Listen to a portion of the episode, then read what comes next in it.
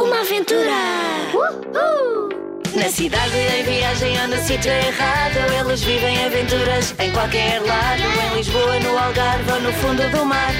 Junta-te a eles e vais-te passar. A Teresa, a Luísa com o caracol. O Pedro, o João e o amigo feial O Chico à janela da casa assombrada. Junta-te a eles e não falta nada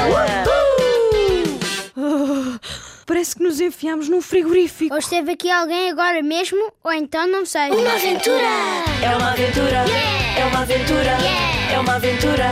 É uma aventura! É uma aventura que vai começar! Yeah! Uhul! Uma aventura na Noite das Bruxas. Sabem qual é a Noite das Bruxas? Toda a gente sabe. É a noite anterior ao feriado de 1 de novembro. E esse feriado por vezes liga-se ao fim de semana, que se transforma num delicioso fim de semana prolongado. Uma aventura! Naquele ano calhou assim. Andava toda a gente a fazer planos para umas mini-férias e o grupo das gêmeas também. Por acaso tiveram sorte. Conheceram uma rapariga muito simpática chamada Lucy, que vive na Dinamarca, mas tem casa de família em Portugal, porque a mãe é portuguesa. Uma casa antiga que ela própria não conhecia e viera conhecer.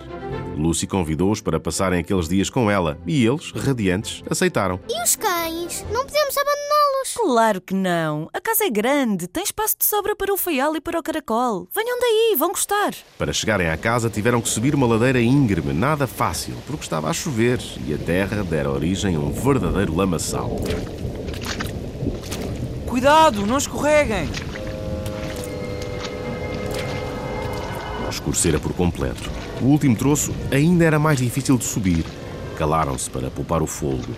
Dali já avistavam a silhueta das grades do jardim. Ah, está a apetecer-me imenso entrar em casa e atirar-me para cima de um sofá. E abrir o farnel. Os projetos eram bons, mas tiveram de esperar para os porem em prática porque o portão estava enferrujado e não cedia.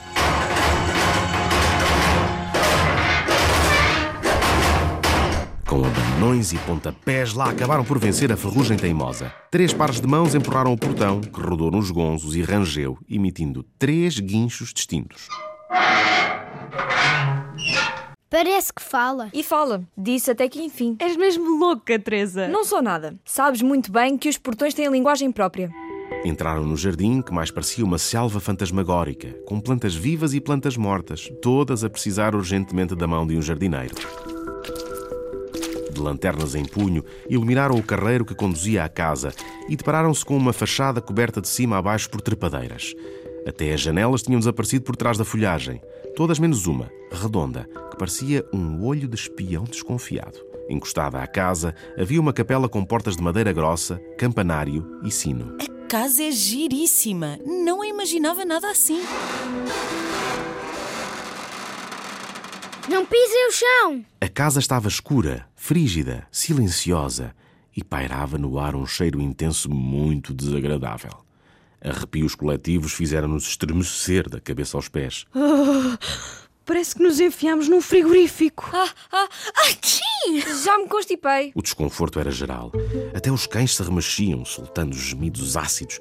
Mas Pedro agachara-se e mantinha-se na mesma posição. O que é que estás aí a fazer? Ele apontou para o chão e mostrou-lhes uma série de pegadas de lama fresca. Ou esteve aqui alguém agora mesmo, ou então não sei. As pegadas de lama fresca foram o primeiro mistério daquela casa. Uma aventura! Não percas o próximo episódio. Foi na noite das bruxas Ela afogou-se! que o sino deu sinal.